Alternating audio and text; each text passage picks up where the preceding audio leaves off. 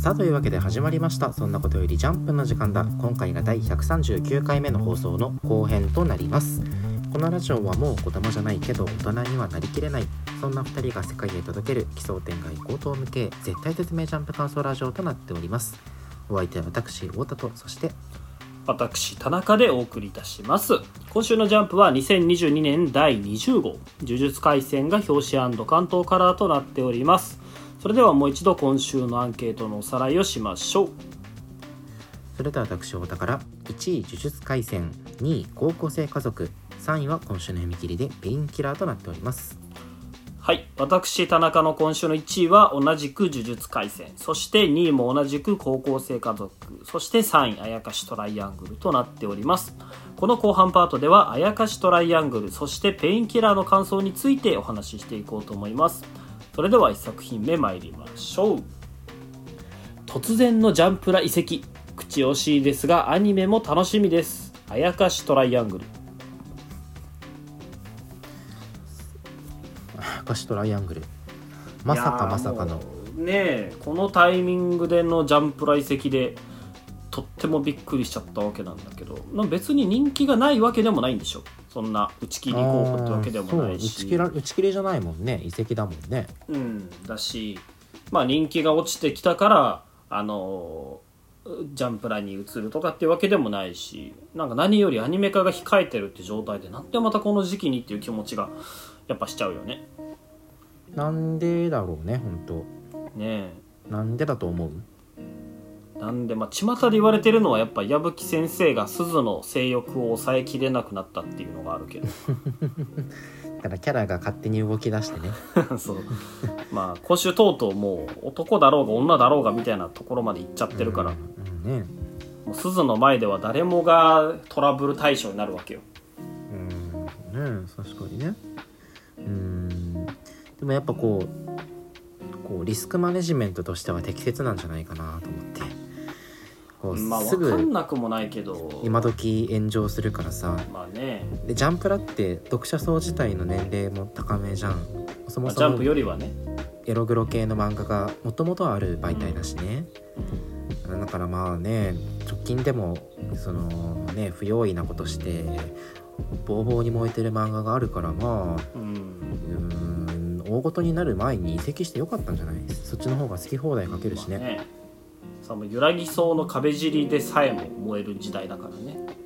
うんね。いやまあでも、ね、そこは時代に合わせていくべきでしょう。でも言うてもジャンプラでも別に好き放題すでにできなくないとも思うんだよね。ジャンプラ黎明期だとさ週末のハーレムとか結構好き勝手してたじゃん、例えばうんうん12時公開で8時間朝8時までは修正なしで見れたりとかしてたけど今それもないでしょ。うんああそうね。そう。特にあの Apple 版だと iPhone 版だとめちゃくちゃ修正かかってるよね。らしいよね。なんか真っ白みたいな話聞くし、いやいいよいよなんで移籍したのかっていう謎はあるよね、まあ、ね。単純に週刊連載がきついのかもしれないけどでもジャンプはでも毎週更新するって言ってるしなんなら毎週1個カラーも出しますって言ってるし。ねうん。ねなんだろうねまあ続くだけよ良かったということでね。まあそうそうそう。続きそこのその点に関しては応援していきたいですね。ね。まあ冒頭というか前編でもさちょっと言ったけど今週ワンピヒロアカが救済って話したじゃん。うん。って思ったけどさもうそれでやっぱ改めて思ったのがやっぱ今のジャンプってここ数年で一番層が薄い気がするなと思って。ほーはいはいは。いで中でもまあそのねトップ3ジャンプヒロアカ呪術廻戦が結構救済ローって組んでるじゃん。まあそれ自体はまあいいことではあると思うんだよ。作家が壊れるよりは大事に守ってあげた方がいいしって思うけど、そんなにジャンプあそんなにあのワンピヒロアカ呪術ほど好きではなかったあやとらがここに来て抜けるってなって俺またより一層薄くなったなっていう気持ちになったんだよ。別にそそこまであやとらそんな熱意を持って追ってたわけじゃないんだけど。でまあ層が薄いよね。そうそう。っていう気持ちが強くなっちゃったなと思って。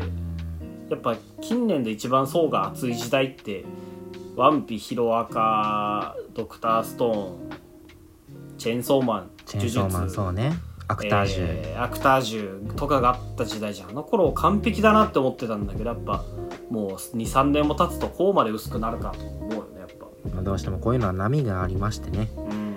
うんまたあの頃みたいにね紙面が盛り上がる日が早く来るといいんだけど、でもこれでこう打ち切りサバイバルレースもさ打ち切りサバイバルレースってね2チャンネルのそのスレッドの名前ではある。よくないよくないあれよくない名前がね略用語なんだけど打ち切りサバイバルレースもちょっとどうなるか分かんなくなったっていうのがあるじゃん。うん。あやとらがまさか抜けると思ってなかったから、まあその、ね、直近で始まったあ直近で始まったのはあれか。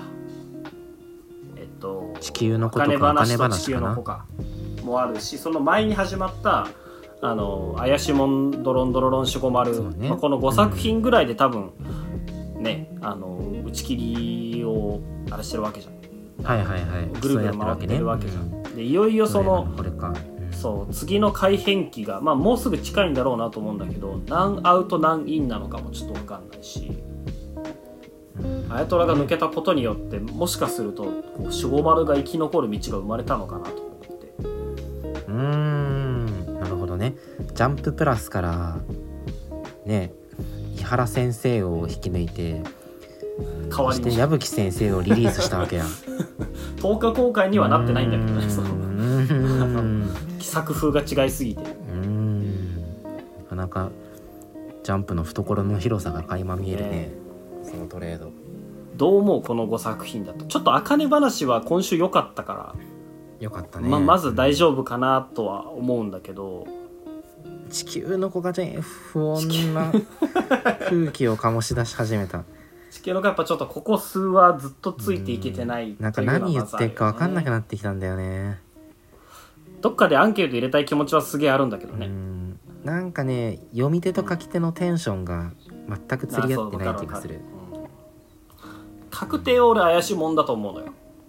怪しまも終わるね、うん怪しいもんはもうしょうがないかなっていうのがあって。まあ3アウトだとしたら怪しもんまあ悲しいけど地球の子であと一つドロンドロロンかなという気はするんだよね、まあ、シゴマルが残ってほしいからもあるんだけど、ドロン。ドロロンもでもなんか今週裏切り者がねあの登場してこうまた一波乱ありそうな展開はちょっと俺結構興味惹かれたけどな。いやもう内通者はええてって思ったよ俺、あの糸目のキャラもさ糸目って強そうじゃん。うん。出てきたら好きなんだよね内通者展開うまく扱えた扱えた作品なんかもうほぼないんだから。ヒロアカですらあれだよ。いやいやいややっぱ外せないじゃん内通者は。まあまあまあまあ。ドロンドロロンいや俺も嫌いじゃないんだけどやっぱキャラクターの魅力っていうのがねまあ今のところ花がないよね全体今のところやっぱ草薙にしか魅力がないし銀千代も最近でんし、あの先輩の藤井平介はちょっと良かったけどもうあと一つって感じだよね。で守護丸は残ると思う？俺多分世間的な打ち切り筆頭は守護丸かなという気もしてるんだけど。うん。それでも消去法で言ったら守護丸残りそうじゃない？いや残りそうだよねやっぱ。うん。どうせギャグ漫画なんてなんか入れ替えたところで大きくヒットしないからさ。まあまあそれよりストーリーものをバンバン入れ替えた方が新しいヒット生まれる可能性高いし。ねどうなるんでしょう？でも紙面的にはギャグ漫画結構飽和状態だもんね。そうなのよね。ギャグコメディ枠がすげえ多いから。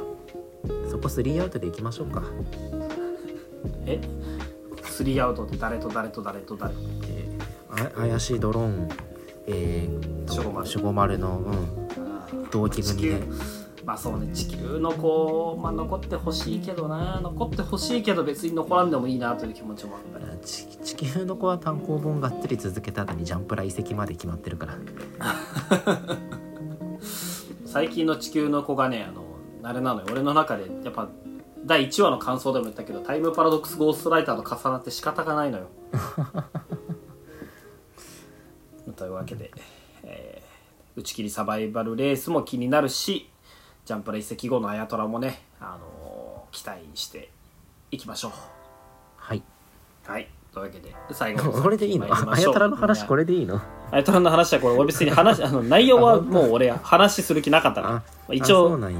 あのぎ疑似最終回ということでね入れたし。はあ、でも俺あれだな。なんかそそれこそ疑似最終回の前直前にあのレオちゃんの話が丸々1話読めて満足度高かったな、ああというわけでシリコ玉ね 抜くサービスカットまであって。めめちゃくちゃエッチなやつね。ちゃくちゃあれよかったな。い。えいえいえそんなところですかね。はい。最後の作品参りましょう。はい、えーそれでは今週の最後の作品です。と漫才×殺し屋センスの光る読み切りでした。ペインキラー。よかったね。うん。かっこいい。うんなんか作者の好きなもん全部詰め込みました感が。うんいや好感が持てる。まあ大きな柱としては2本あったよね。その漫才漫画っていうのと、んんん。やっぱ殺し屋漫画っていうね、暴力の。うん人情漫画というかね。でも本当にやりたいことさこれそれだけその相反する漫才笑いとバイオレンスと暴力っていうのを詰め込んだ上でこれだけクオリティとオリジナリティと溢れる漫画に仕上げるところってやっうんぱこう作者さんの能力の高さを感じさせるよね。なんかす最近ツイッターでさその近年のジャンプの読み切りのあジャンプにある持ち込みの定番はどうのこうのみたいなツイートもあはいってこなはいはい。あったね。あったあった。その一時期のね一時期はその旅をしてる腹ペコの少年がそうそう村に来てで女の子助けてどうの特殊能力でみたいな話があったんだけど最近はなんかそういうのと打って変わってこう黒幕は、えー教師とか神父とか。あのーそうそうそう。あれだよね。あ名前ど忘れでした。約束のネバーランド風あそうそうそうそう。ネバラン風のやつが多いっていう、ね。まあ確かに言われてみればそうだなっていうのはあるっていう風な話が回ってきた中でこのペインキラーはねそんななんか世のトレンドに迎合することなく完全に Going My Way でうん。まあね独特の読み味のいい作品だったなと思って「Going My Way」ではあるしうまいこと要素掛け合わせてオリジナリティは出してるけどなんかやっぱめっちゃたつき感なかった、あめっちゃいやめっちゃはなかったな俺まあそうまあそうか。たつきやっぱ殺し屋っていうのがあのーテーマなだけあってそう俺が言ってるたつき感とあと坂本デイズ感まあ坂本デイズ感はねちょっとかわいそうっていうかまあ題材がかぶってるからしょうがない面はあるんだけどやっぱそのこのさヒロインの女の子が泣いてるシーンめっちゃたつきじゃん。俺ここでたつきフォロワーだっていうのに支配されちゃったな感想がああその漫才しながら殺し屋ぶっクライマッ殺しまくってクスそうそうそうそう。で最後ねそれ見ながら女の子笑い泣きしてるシーンね。そう。ここめっちゃたつきじゃんって。まあありがちな演出だと思うけどね。いやほらまあでも演出としてはそう そうわあのこういうの見ながら笑うっていうシーン自体はいいんだけどその描き方よ。演出方法。えそれでも多分お前あれだよもうあの背景にあの擬音とかオノマトペなくなったら全部たつきに見えるよ。いや線とかもたつきなのよ。それはたつきか。いやたつきたつき。もうこの切り取り方がめっちゃたつきだなって思って。たつきか。そうか。あんまりたつき感はなかったな俺は。本当？やっぱその近年の読み切りあのネバランみたいなのが増えてるっていうのはそうなんだけどそれ俺それ以上にたつきフォロワーめちゃくちゃ多いなっていうのを思うのよ。ジャンプラとか読んでてもまあなるほどね。うん。うん。たつきフォロワーまあ多いねやっぱ、まあ、それだけね藤本つ樹が作家性にあふれた素晴らしい作家だってことなんだろうけどやっぱこうなんていうのかな。ジャンプを読んで憧れて漫画家になろうと思った人たちの憧れの対象がやっぱだんだん小田栄一郎からたつきに変わりつつあるのかなっていうエポックメイキングなねあの転換点にいるんじゃないかなっていうのも思ったりしてちょっとワクワクはしてるんだよね。うーんいやー。これはうーんたつきか？いやこれは信者であるがゆえにこれはいたつきじゃないだろうと思いたいんこれだけどたつきだね。このシーンに限ってはたつき。他のテンポいいシーンとかは別にそんなたつき感はなかったんだけど。よくあるよ。いやいやいやいやいやいやいやいや。こんなんよくあるよ。いやよくあるけどたつきだよまあでも確かに好きな漫画チェーンソーマンで書いてるもんね宮武先生そうだよ。そうそうそう宮武先生あれらしいね。あの後藤家先生のアシスタントだったらしいし。ああそうなんだ。だから多分まあ多分というか作品読んでても分かるけどめっちゃ若いのよ、うんうんうんうん。ツイッター見ててもなんか若かったし。そうね。ノリが。うん。うん。いやでもね、まあ内実あの内容はどうだったよ？内容。実は序盤ちょっとしくどいなと思ったんよそのうんうん。掛け合いが？最初からずっとさそうあのワン一ツッコミ挟むじゃん会話の中で、うんうんうん。絶対掛け合いの中で一ツッコミ挟み挟んで挟んで物語展開していくから、うん。正直なんかそのツッコミさえなければ半分のページ数であの話が展開できるんじゃないかなと思って。なんならちょっとテンポ感悪いなぐらい思ってたんだよね。うんうんうんうん。なんかそのねなんだろう悪行のアベンジャーズとかさ爪いじりながら哲学の話してきたとかさ別にそんなに個人的にはハマらなかったしあそう。ワードセンスもね。しこのワードなければなんかそのツッコミを入れるためだけに、えー一コマの中で一つの動きしか描写してないようにも見受けられて。このツッコミなかったら一コマの中に2つぐらいあの話のねキャラクターの動き入れられるんじゃないかなと思いながら読んでた次第なのよ。うんでもやっぱりこの女の子と出会ってからの会話のテンポは目を見張るものがあってうん。あのーねやっぱり一番はいきなり襲ってきた殺し屋をこの黒髪の方が秒でのすシーンでしょ。そんなはい。OKGoogle 近くの居酒屋教えてみたいに殺し屋依頼するやつがあるか。このテンポがめちゃくちゃ気持ちよくて、うん。わかるわかる。視線誘導もうまいよねあのー普通にワードとして面白いしうん。しかもそれになぞらえてあの敵の殺し屋を乗す展開っていうのもめちゃくちゃ語らしさあったんよねこの2ページに関して。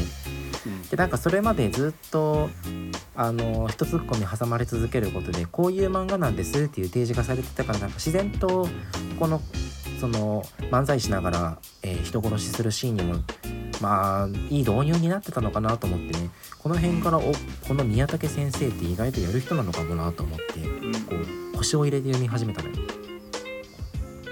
なるほどね。でやっぱねこのペインキラーに関して言えばまあ終盤のねこのウィーンの怒涛のウィーンと、うん。あの人殺しショーでしょツッコミと人殺しの共演というかミックス感。ねこれめちゃくちゃ気持ちいいしちょっとなんか漫才笑い飯感ない？うんな なるほどね。そうそうダブルボケボケですこそないけど。あダブルボケじゃないってこれ。ダブルボケなのこれ。ダブルボケで交互にボケてるよ。あほんまやね。交互でボケてんのかこれ。そうそうそうそう。確かにあのなんだろう笑い飯の漫才ってこう職人技感あるじゃん。うんなんか相互にボケてどんどんテンポが早まっていってさ、うん。こう完成された芸術みたいな、えー空気も漂わせる中でそれとこうこの殺しの妙技っていうこれもまた一つの職人技でうん。こうなんかね、えー殺しと漫才と好きなものをごたごたに詰めまし煮詰めましたみたいな漫画がここに来て一つの洗練された交わり方をする美しさもねやっぱこう感動を覚えるのよ。うんしこうやってここでさあのウィーンでウィーン怒涛のウィーンでめちゃくちゃテンポが高くなっていって、うん。もう最終的にはあのウィーンウィーンウィーンウィーンでどんどんどんどんこう殺しとね、女の子の頭の中にも死んだ両親の思い出とかがフラッシュバックするんだけど、はいはい。ここで高まりきったボルテージを最後に締める女の子の泣き笑いの、えー見開き1ページ見開きじゃないか大ゴマ1ページなんか高まりきったボルテージをね、最後カタルシスに昇華するまでの過程とその昇華の仕方もめちゃくちゃおしゃれでいそうだね。やーね最後万歳のお決まりもうええわでとどめを刺すあたりもねめちゃくちゃ洒落てるじゃない。俺が一番良かったなって思うのがさこのたつき感ある笑ってるシーンの次にささっさと前に進めよって言ってるじゃん。うん。俺ここが最高に良かったなと思って、うーんそこうだねのさっさと前に進めよがさこの漫才のネタこのラフパンクスの2人の漫才のネタに対するツッコミであると同時にその自分に対するツッコミでもあるんだよね。そうだね。うん父親と母親が殺されて自暴自棄になってる自分に対してさっさと前に進めよって言ってるのここの掛け合わせがね俺めちゃくちゃおしゃれでグッと掴まれたねのさっさと前に進めを受けてのもうええわでねどうもありがとうございました。なんならここで女の子が前に進むことができたからこそあもうええわでそう。そうそうそう漫才が襲撃するんだよね。いやここまでの終盤の畳みかけはねよかった。畳みかけるツッコミってやつだね。いやいやいやいや。いいよね。あのあと最後のさあの殺しお笑いって何なのって聞かれた時ラフパンクスのこのガシウラじゃない方が鎮痛剤ペインキラーって言ってるのもダサかっこよくてよくない？これめちゃくちゃダサいよね。いやでも芸でいや人のこういうのめっちゃわかるわかる。ダサいよね。わかるんだけどこの演出の仕方もタイトル回収の仕方も含めてその中二的なダサさはあるんだけどでも俺はこれが気持ちよかったなと思って。うんそのタイトル回収自体が好きっていうのもあるしこのあえてこういう見せ方をする一周回ったダサさみたいなのも恥ずかしいダスあのかっこいいというかあの読んでていた気持ちいいみたいなねのもあって。あのピンキラーのロゴがかっこいいのが大きいよね。あ マイクになって。これワンピース散方式でしょ。いといいな。ワンピースの愛がルルフィになってるやつでしょ。伏線なんだこれ。そうそう。伏 伏線ですね。いやいい読み切りだったよこれ話すこうやってね話せる点も多いしこれは2人の掛け合い最初から最後まで好きだしね、うん。うん、あのうん瀬戸内海感がある漫画で言うとね。漫才漫非常に画だとね。そうそう。まあ、うん、漫才ではないんだけど瀬戸内海は。あれなんでべべしゃり？なんなんどういうジャンルでなんだよ瀬戸内瀬戸内海は日常系漫画で仲のいい男子高校生が河川敷でお話しするだけの漫画だねそんな感じのテンポのいい小気味いい掛け合い。いや最近の読み切りでは非常に満足度が高かったね。読んでて。ねいやこの作者さんねあのまた他の読み切り見たいなと思ったんいやだけど読んでみたい読んでみたい。やっぱこう漫才というかお笑いにかけるかなりこう熱いものを感じてうんうん。さ、好きなんだろうなって感じだよね。担当さんの紹介の中にもねお笑いが好きでみたいなこと書いてあったと思う。関西で研ぎ澄まされたコメディセンスとか書いてあってさ。はいはいはい。なんか何書いてもこの風味なんじゃないかなってちょっと心配してて。それで言うともう今のジャンプにはお笑い好き枠1個埋まってるからね。す末永先生っていう。ねえしうん。割とウィッチウォッチ篠原先生もこういう風味の漫画描くしね。ああなるほど。そうだね。掛け合い系というかね。うん引き出しがねあのきっと他にもあると思うのでそういう意味で宮武先生の他の引き出しもねまた見てみたいなという次第ですかね。はい。というわけで、えー今週4作品お話ししてまいりましたがいかがでしたでしょうか？エンディング。今週は久しぶりに、えーお便りの紹介をしようと思います。はい。ラジオネームプリマハムファイターズさんからそんなことよりジャンプの時間だのお二人こんばんは。こんばんは。えーあえーいつも楽しくラジオを拝聴しています。ジャンプの話じゃなくて恐縮ですが今日のロッテオリックス戦見ましたか？なんとロッテの佐々木朗希くんが28年ぶりの完全試合を達成。こんな歴史的瞬間に立ち会えるなんて感動です。かっこ日ハムファンの私としては羨ましさと嫉妬で複雑な気分ですが佐々木くんの偉業についてお二人の感想を伺いたいです。これからも応援しています。頑張ってください。とのことです。ちょっと前に来てたお便りを読ませていただいたんですが、えー佐々木朗希くん28年ぶりの完全試合ということで、はい、まあ俺もね完全試合達成した後ツイッターのトレンド見て知ったんだけど、うそんなすごい子だったんだね佐々木朗希くんって。ん、いや実はその完全試合の試合リアルタイムで見てたんよね。あそうなんだ。あれいつだっけ？えっとね先週ぐらい。し4月の先週の日曜日なんだけどなんなんだろうカレンダーで言うと、えー、4月11日か。11日違うやん。10 10か4月10日だ。はあはあはあはあ。4月10日にやってたんだけどあれロッテ対オリックス戦で、うんうんうんあの千葉の ZOZO マリンスタジアムでやってたんだよね。でこのまあロッテ対オリックスっていうカードがねなんともなんともなんともっていう感じでね。ロッテ対オリックスってでもめちゃくちゃ弱くて見てて思んないカードじゃないの？いや昨年の1位チームと2位チームですよあそう。そうだっけ？ワンツートップですよ。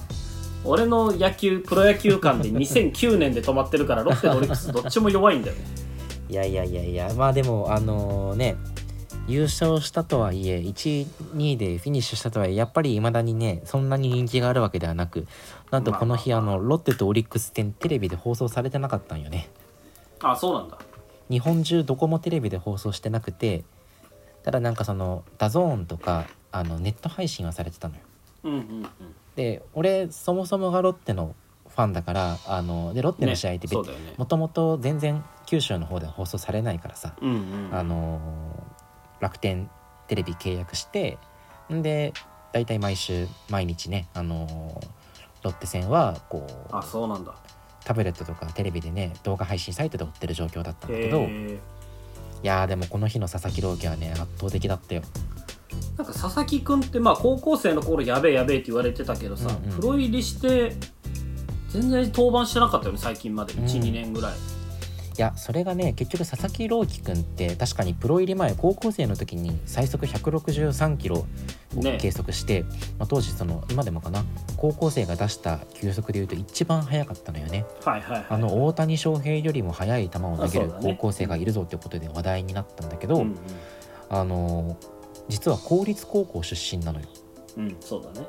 でだからそのすごいガチの大阪桐蔭とかさ履正社みたいうんな私立と違って、そんなにガチで野球やってないトレーニングとか含めてね、練習はね大変なんだろうけど、うん。環境としてはそうだよね。ガチガチの24時間野球やってたあの高校生たちに比べると体が仕上がってない中での、まあ、そういった163キロの投球だったはいんだよね。はいはいでそうするとこうドラフト1位でプロには入ったんだけど、まあ、そこでさ体も出来上がってない中投げさせても絶対怪我するわけようん。そんな100普通に投げて160キロってさもう前人未到の領域でまあできないですあのね大谷翔平をもしのぐ可能性がある超える可能性がある逸材で、完全に未知の領域だから、まあ、これはしっかりあの下地を作って体を太くしてからじゃないと投げさせられんっていう方針で実は1年目まるまるトレーニングに費やして2軍でも一度も投げてないんよね。ああじゃあ出て出てなかった12年目は単純に調子が上がんなくてとか通用しなくてじゃなくて準備期間だったわけうんなんだ、、そもそも登板の予定すらなかった。ああなるほどでその1年かけてずっとまず1軍に帯同してたのよ。うん試合には出ないんだけど、で1軍に帯同して1軍のあのピッチングコーチからマンツーマンで指導を受けてうんうん結果めちゃめちゃ太ももとか太くなってあそうなんだ。めっちゃくちゃ体がでかくなったのが これ1年目の話。はあ。で去年が2年目だったんだけど、うん。まあ、2年目はぼちぼち試合で投げ始めてさ。うんちょろっと出てたよね。そう最初の方は2軍で登板してたんだけど正直もう2軍だともうピッチャーあバッター手も足も出なくて全然点取られないのよ。でその後あのシーズンの真ん中ぐらいから1軍でも投げるようになってあうん。ほんでやっぱりこう155キロとかねうん。うん軽く投げてあのまあ球界を代表するピッチャー千賀とか山本由伸ぐらいの球速で投げてくるから、うんうんまあ、なかなかね打ち上げられたり逆にこうあのやっぱり経験がないからあの、ね、そこを打ち込まれたりとかもしたんだけど、まあ、2年目の時点でかなり佐々木朗希君仕上がっているピッチャーでした。うんうん仕上がってるピッチャーだったんだがやはりここでもロッテはこう大切に佐々木朗希というピッチャーを壊さないために中10日での登板ペースだったのよね。あ。もう全然ローテーションとかには入ってなかったんだ。そうそう。これはあの詳しく説明すると基本野球ってあの毎週月曜日から日曜日まで毎日試合があるんだよね。はいはいはい。であのーまあ、今週の日曜今週のあ違うか。火曜日から日曜日まで毎日試合があるのか。はいはい今週の火曜日に投げたピッチャーは来週の火曜日にも大体投げるのよ基本はね。そうだね。これはまあ中6日といって、まあ、1週間に1度投げる一度投げるペースが一番オーソドックスな先発ピッチャーのペース配分になって。うん。でまあ、これがすなわちローテーションを守るということでそのチームの先発ピッチャーを務め上げるということでも、う意味するんだけれども佐々木朗希の場合にはやっぱりまだそこまで体が仕上がってないっていうことで体作りを優先するためにしっかり体を休めつつ、えー登板するという方針のもと中10日でね、もう11日に1回2週間に1回よ。うん。のペースでしかまあ、えー試合に出てなかったのよね。はいはいはい。まあでもねその回あってかシーズン終盤、えークライマックスシリーズであの佐々木朗希はね、えー投げることになるんだ投けれども、ねだいたいクライマックスシリーズって一番最初自分のチームで一番いいピッチャー出すんだよね。うん。でロッテ誰出すのかな？でロッテもいいピッチャーたくさんいるから誰が出るのかな？っていろいろこう予想はあったんだけど、まあ、まさかのそこで佐々木朗希が登板したのよ。うんうん。やっぱもう昨シーズン終盤の時点では、まあ、佐々木朗希が一番いい、まあ、ピッチャーということでこうやっぱりチームの中でもねうん一目置かれるみたいな。そう地位を築いてたところだったんでしょうね。うん。でという中で今年に、に入ってがっつりローテに食い込んできたの？まあ、今年はもう完全に中6日で今のところ投げてあてそうなんだ。へえ。ローっテーションの、まあ、間違いないあの一角だし、うん、ていう中でロッテオリックス戦で達成したってことなんだね。達成した。うん、であの実は今日本の野球界でいうとやっぱりナンバーワンピッチャーとして名前が挙がるのって山本由伸っていうピッチャーなのよね。まあ山そうだね。これはあのオリンピックでも投げたピッチャーで、うん。昨シーズンあの沢村賞って言って日本のピッチャーで一番優秀なピッチャーが取る賞をまあ、取ったんだけれどこう山本由伸の由伸の何がいいかってまず球が速い。はいはい。もう最初から最後まで153キロとか4キロとかはいはい。5キロとかで速い球をポンポン投げてくるのよ。山本由伸しかももまだ若いよね。もう22歳とか3歳とかでね。あでしかもコントロールがいい。山本由伸めちゃめちゃコントロールいいからあすごい球速いのにそれをビタビタのコントロールで投げてくる。はいはいスタミナもあるのよ山本由伸、はいはい。はいもう関東なんてちょいのちょいで、まあ、1回から投げ始めるって最終的に9回まで投げることも珍しくない、うん。まあ、そんなこう優秀なピッチャーがいる中で佐々木朗希ねその全てを今年超えてるのよ。へえ今の段階でってことね、まあ、まだシーズン始まったばっかとはいえ。まず山本由伸より軽く5キロは平均球速が速い。うん。山本由伸常時こう153キロとか4キロとか頑張ると5キロとか出て、まあ球速いピッチャーだなってこうもてはやされてるんだけど、うん佐々木朗希はね軽く投げて160キロなのよね。うんうんうん。でたまに本気で投げると164キロとか出るのよ。はいはいはいはい。これあのこれだけ聞いても凄さがわからないかもしれないんだけどもう単純に言うとあの大谷翔平より速いボールを投げてるんよね。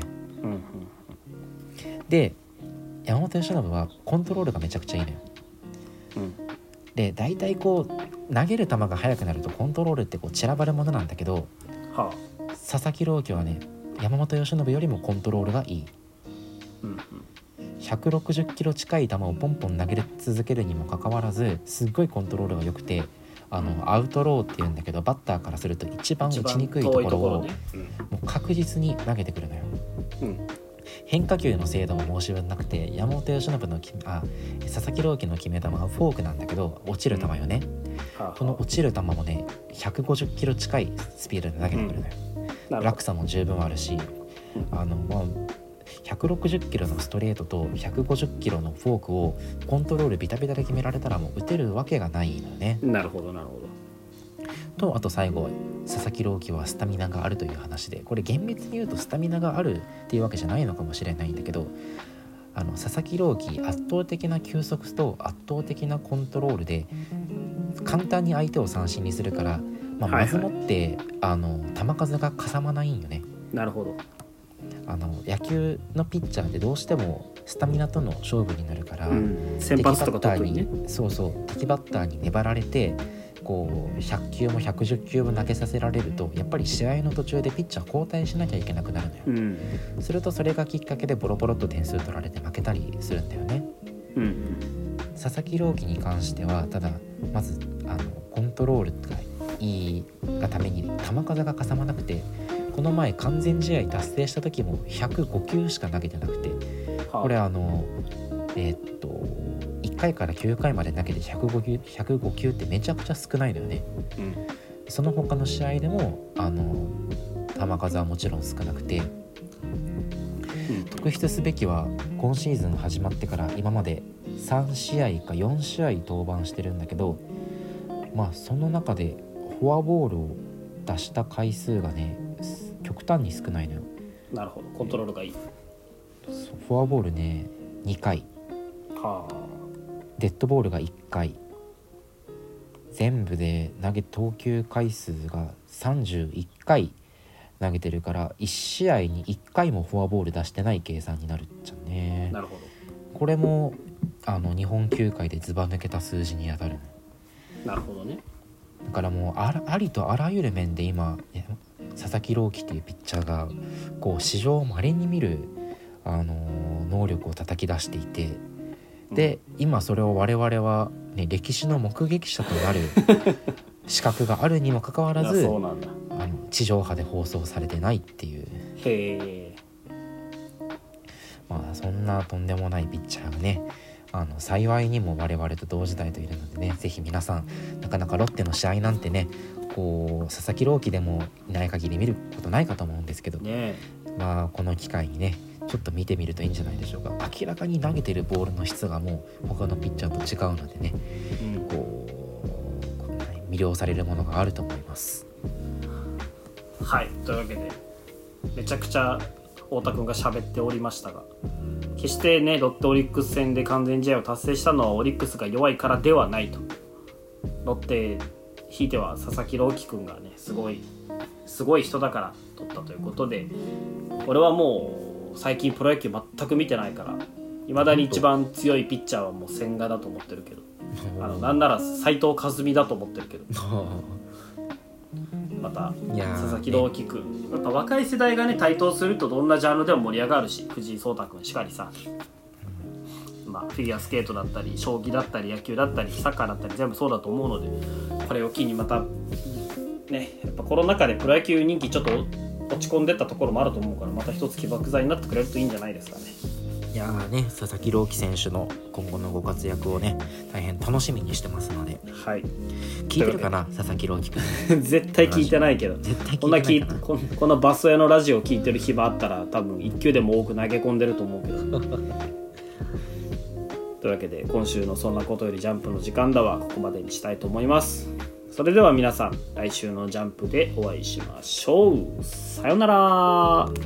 バイバイ